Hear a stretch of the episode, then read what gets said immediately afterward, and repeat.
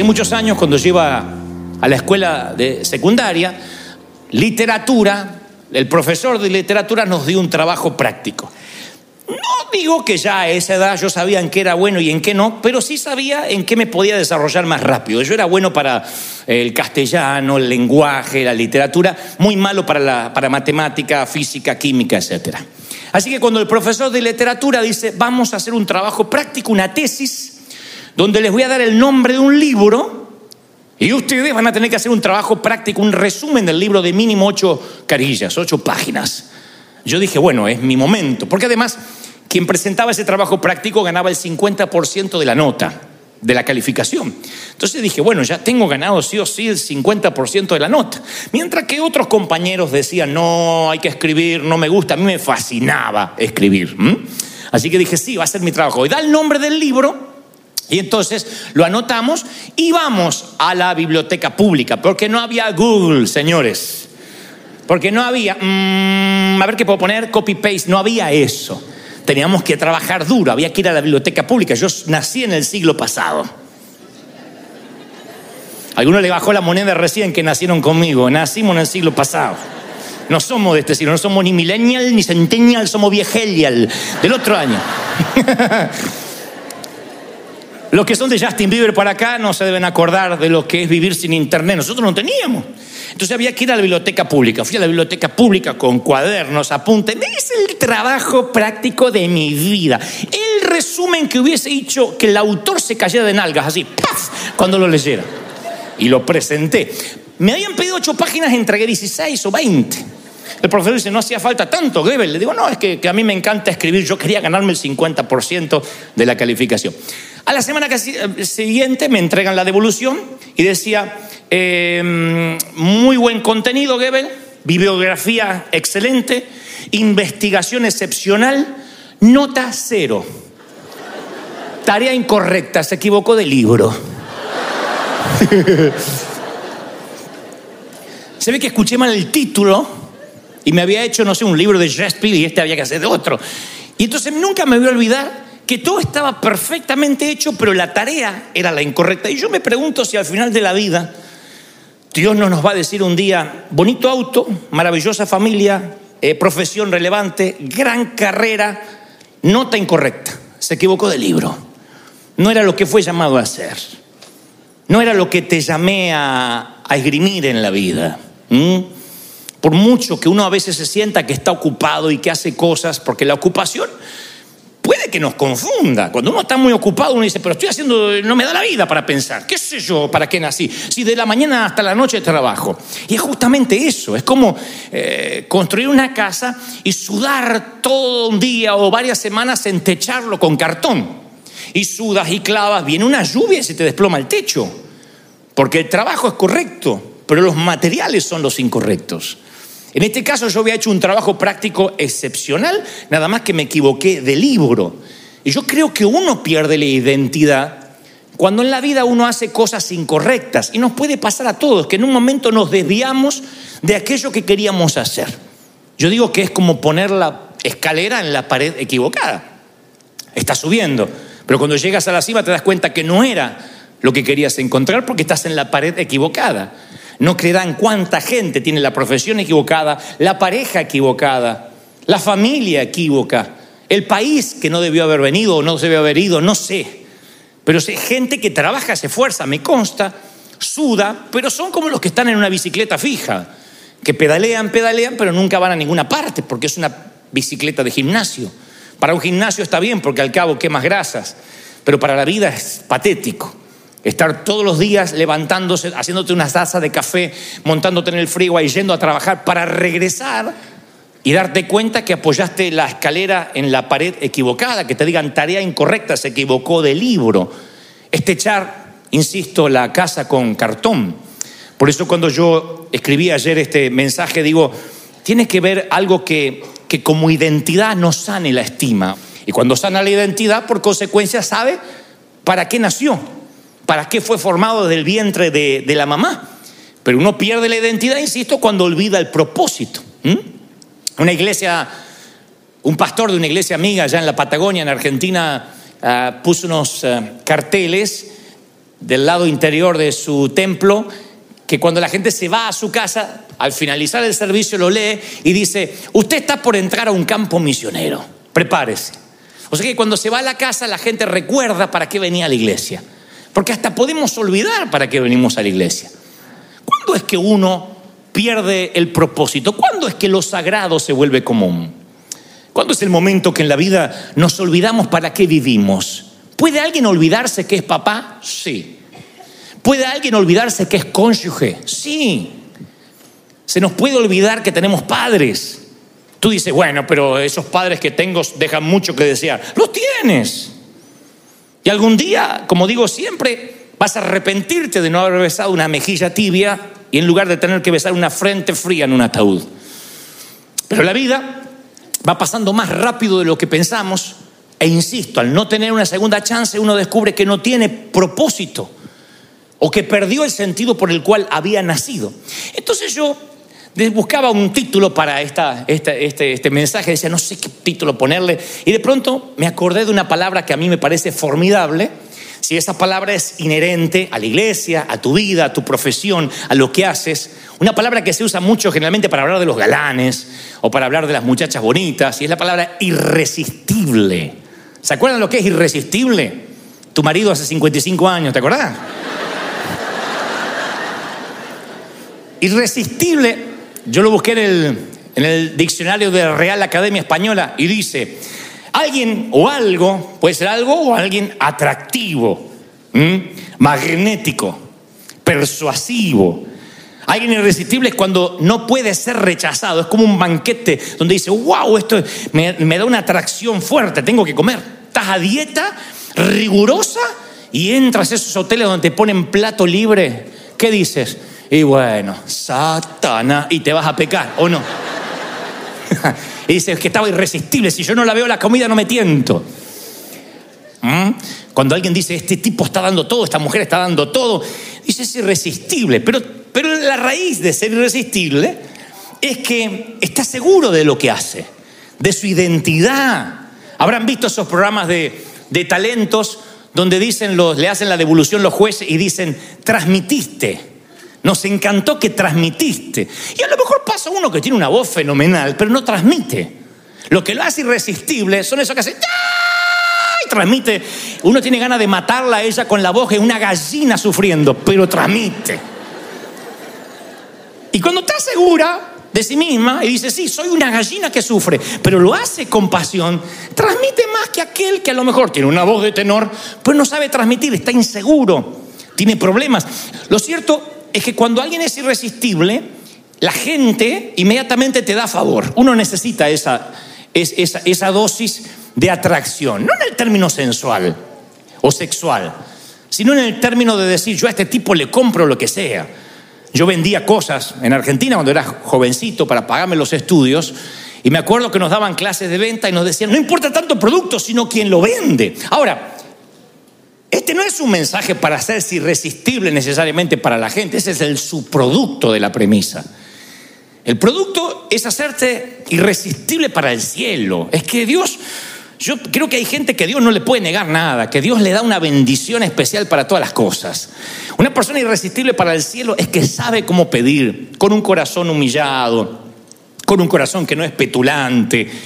Ese es el corazón de este mensaje el que puedas hacerte irresistible para Dios, que Dios tengas, tengas el favor de Dios en todas las cosas, que, que, lo que toques sea de bendición, que lo que emprendas te vaya bien. Alguien tiene que decir yo quiero eso, ¿sí o no?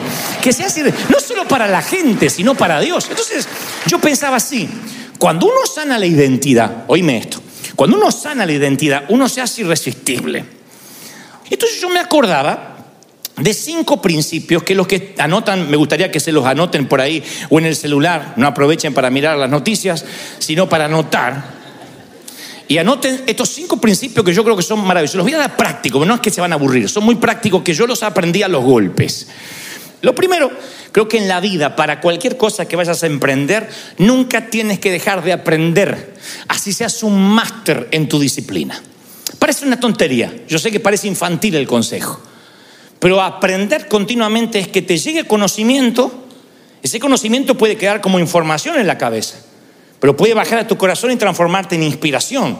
Y cuando uno se inspira, se transforma en acción.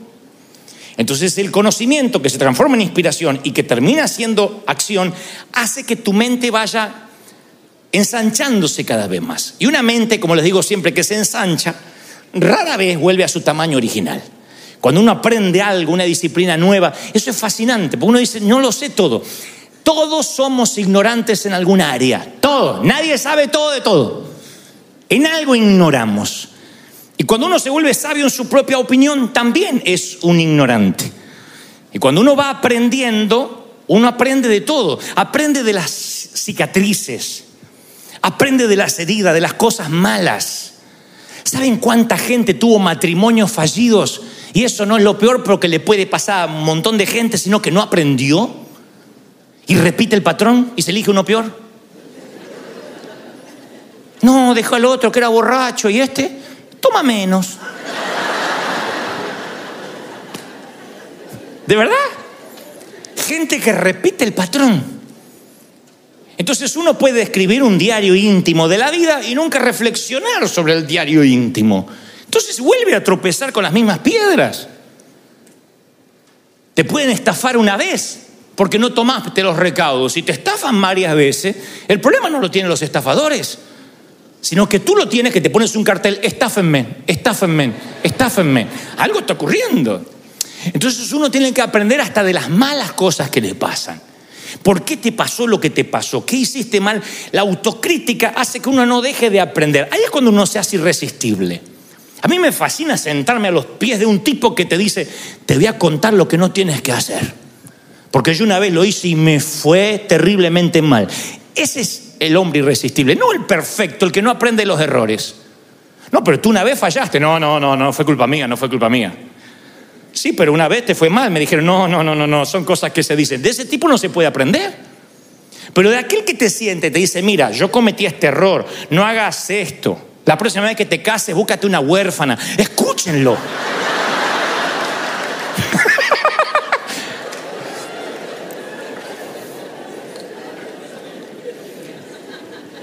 Se aprende de los que se equivocan, se aprenden de los errores. Un principio fabuloso para ser irresistible es aprender de todo, ser un aprendiz de la vida. ¿Están conmigo, sí o no? De todo, de lo que te pasó, de lo bueno, de lo malo, de los errores, de las equivocaciones, de todo. Aún de aquellos que dicen, no, yo no puedo aprender esto. Porque el que no aprende se hace posesivo y territorial. Es como que el que no quiere aprender nada, acuerden, ustedes van a decir, a ver si yo conozco a alguien posesivo y territorial. Aquel que dice, mi oficina, mi engrampadora, mi ministerio, mi iglesia. En la agenda tienen todo anotado en la M, mi esposo, mi hijo, mi todo, todo. Menos la suegra que la pone en la L, la madre de él. Después, si no, mi.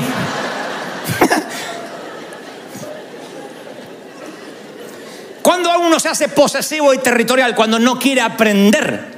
Pero cuando dispuesto a aprender, siempre dice, bueno, aquel lo mejor lo puede hacer mejor que yo. El otro puede mejorar mi performance. Segundo principio para ser irresistible, lo que están anotando, es ser enfocado en lo que eres bueno. Lo dije al principio. Pero ese es el segundo principio, enfocado exactamente en tu llamado. Yo tenía un profesor que una vez me enseñó algo profundo. Yo le dije, el profesor llamaba Jorge eh, Pardo. ¿Pardo? Sí, lo dije hoy, ahora se me olvidó. Porque tenía varios profesores, uno de química, otro de física y uno de matemática, y lo odiaba a los tres. Y le dije, ¿sabe qué? Yo no puedo, nunca, nunca creo que voy a tener una buena nota en su clase.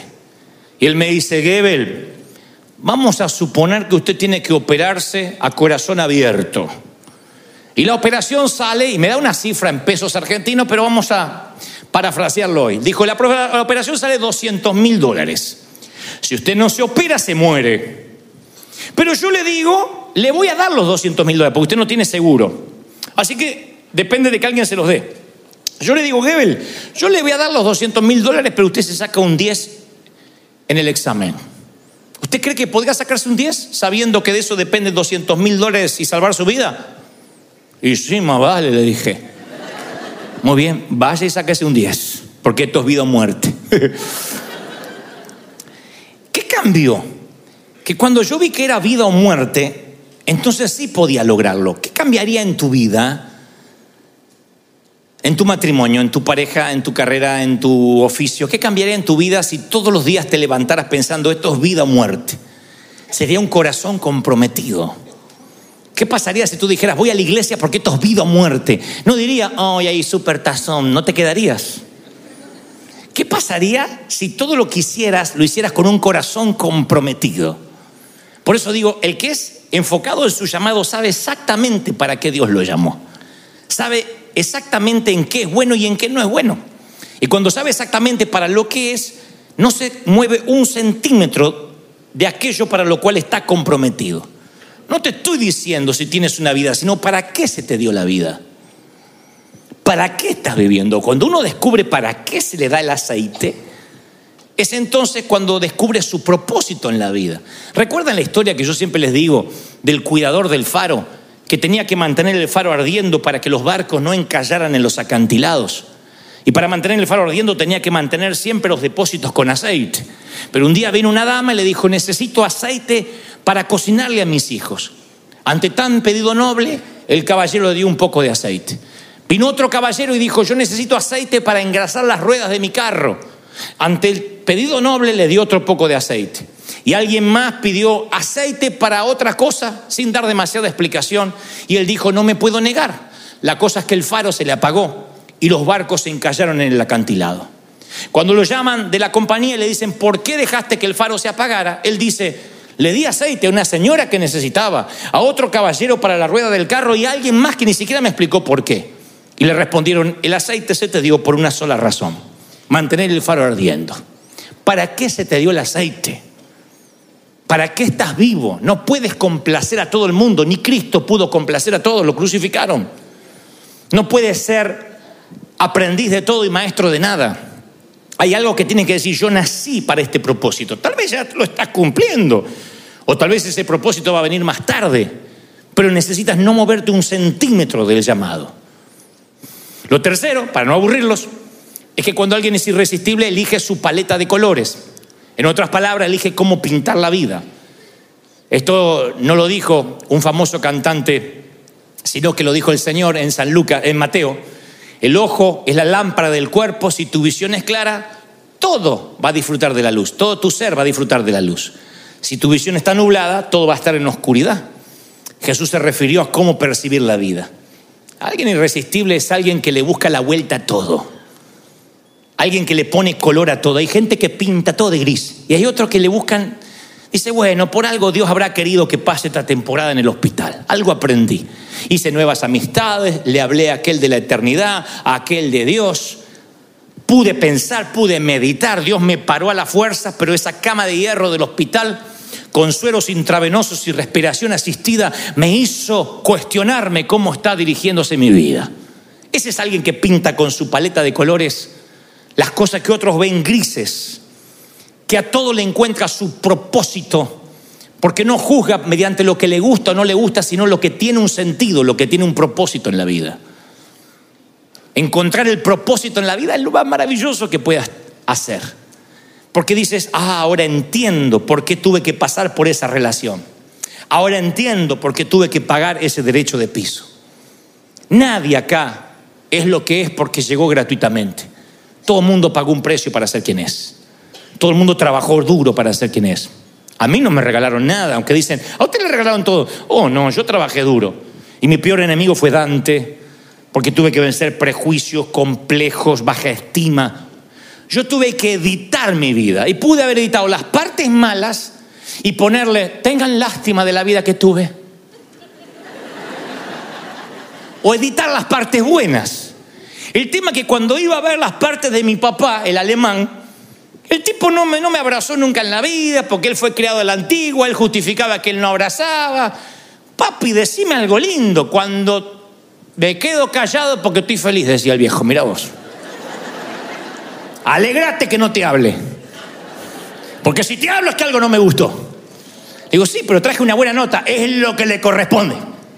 Acá no come de arriba. Fíjense qué motivado estaba yo. La vieja, yo siempre hablo de mi mamá, mi mamá. Mi mamá era la mamá de antes. Una vez te hablaba, la segunda vez el chanclazo. Entonces yo tengo que formar mi mundo adulto. ¿Cómo lo formo? No aprendiendo nada. No, que tuve padres así, por eso yo soy así. Es peor, repito el patrón. Imagínense que trato así a mis hijos y así soy porque a mí me criaron así. ¿Cuándo se corta esa maldición genética? Nunca. Bueno, él es así porque el abuelo, era así, el bisabuelo. Bueno, alguien tiene que cortar, che. Alguien tiene que decir, no, yo voy a aprender, voy a capitalizar y edité las partes buenas. Hice una paleta de colores. Entonces mi papá entra a algún lugar donde yo hablé de él y es un héroe, ahora es el papa.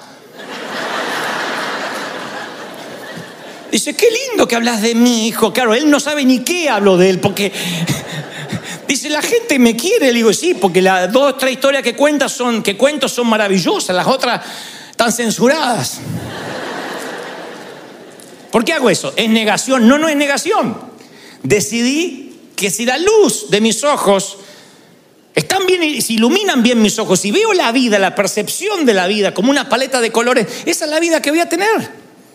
Uno no puede vivir quejándose de lo que le pasó, de lo que le tocó, de lo que le toca, de lo que viene. Es necesario que tengas la vida que decidas tener, ser feliz y ser quien Dios quiere que seas, ¿sí o no? Bueno, termino. Cuatro, alguien irresistible sabe que es imperfecto. Alguien que reconoce los errores que se ríe de sí mismo. Te voy a contar una historia. no voy a decir quién porque tengo que reservar su identidad, su pedido. Pero hay alguien medianamente famoso o muy famoso, según qué país, que me dice, yo no te soportaba. No te soportaba y, y alguien me dijo, tienes que verlo, alguien muy cercano a él, tienes que verlo, tienes que escucharlo. Y yo no te soportaba y un día dice, te voy a poner a escuchar. Y era un mensaje donde hablaba de tus dedos torcidos.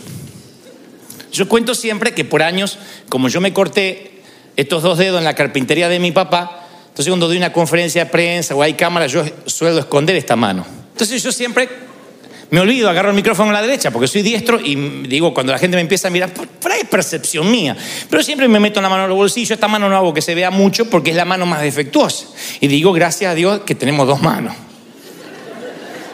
Esto lo contaba en un mensaje, en un contexto de ser auténtico, de que, de que uno no tiene que avergonzarse de las heridas.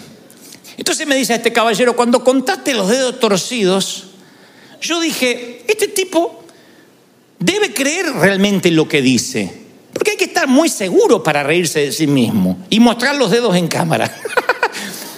Dice, debe estar muy seguro de lo que predica, de lo que dice, porque yo veo a los tipos como cuidándose la postura, siempre los predicadores, y buscando frases ampulosas, y te veía a ti diciendo, tengo los dedos torcidos.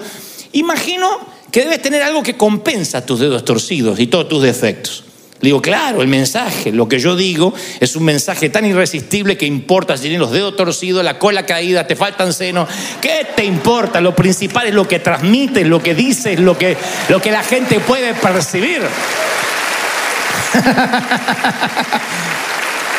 y por último, ser irresistible es querer serlo. Querer serlo. Estaba contándote historias de la secundaria que me vinieron todas a la mente esta semana estudiaba en un colegio alemán y nos daban electivamente poder elegir, poder elegir, obviamente, entre el arte o jugar fútbol.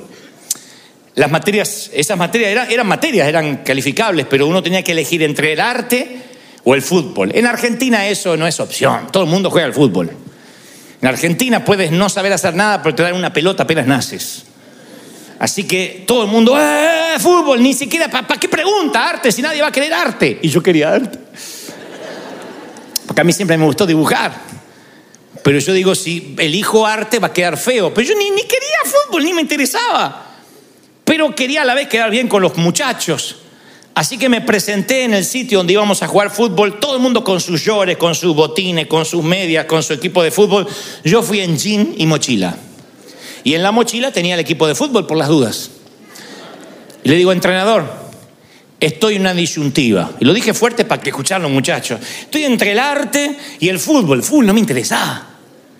Y entonces dice, mire, Gebel, a mí me pagan para entrenar jugadores de fútbol, no para ayudar a tomar decisiones. La gente que viene acá a jugar ya tomó la decisión de jugar al fútbol. Aquí usted viene no con una mochila y un jean.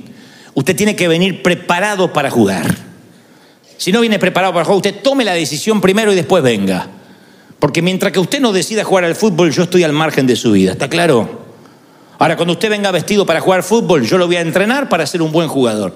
La decisión se toma fuera de la cancha. Vaya, decida qué quiere hacer en la vida y después venga listo para jugar. Y yo digo exactamente lo mismo para culminar hoy. Yo no puedo entrenar a nadie, a nadie que venga con jean y mochila. Porque hay gente que viene así a la iglesia. A ver, no sé qué hacer en la vida, convénceme. Y yo no lo voy a convencer. Porque la decisión se toma antes de salir de casa. Yo quiero ser mejor, yo quiero ser irresistible para Dios, yo quiero tener un propósito en la vida, no sé qué Dios me va a decir hoy, pero hoy esa decisión es la que hace el cambio, querer serlo. Yo no puedo transformar a nadie, predicar de un Dios que transforma a alguien que no quiere ser transformado, que no quiere cambiar. Cuando uno toma la decisión de querer cambiar, Dios lo bendice, Dios lo prospera, Dios lo multiplica, las cosas... Le... Alguien tiene que aplaudir más que eso, ¿sí o no? ¡Esa! Y la vida luego llega, llega el momento en que te ves anciano, que te ves con más años, y cuando esos momentos ocurren, uno se empieza a plantear todo, todo, todo, todo, qué hizo, qué no hizo. Y en los lechos de muerte, muy poquitos, como digo siempre, se arrepienten de lo que hicieron. La mayoría se arrepienten de todo lo que no hicieron, de los riesgos que no corrieron, de las veces que no amaron, de las poesías que no escribieron, de las veces que no se tiraron en paracaídas si tenían ganas, de los riesgos de no haber comprado la casa porque no dijeron por qué no mandé el mail, por qué no renuncié. De todas esas cosas la gente se arrepiente. Y yo quiero que te vayas esta tarde pensando de que tienes una sola vida para que sea irresistible. Encuentra tu propósito, tu destino, búscalo. Sé auténticamente imperfecto. Aprende todos los días. Reconoce que necesitas venir listo para jugar. La vida es prepararse para jugar. Nadie te va a convencer de tener una buena vida. Y luego vive de manera tal que cuando te hayas ido sepamos que has estado aquí. Que Dios te bendiga, que Dios te guarde, que haga resplandecer su rostro sobre ti. Vamos, póngase en pie, el mayor aplauso de la historia al Señor, dale el mayor aplauso al Señor de señores y al Rey de Reyes. Aleluya.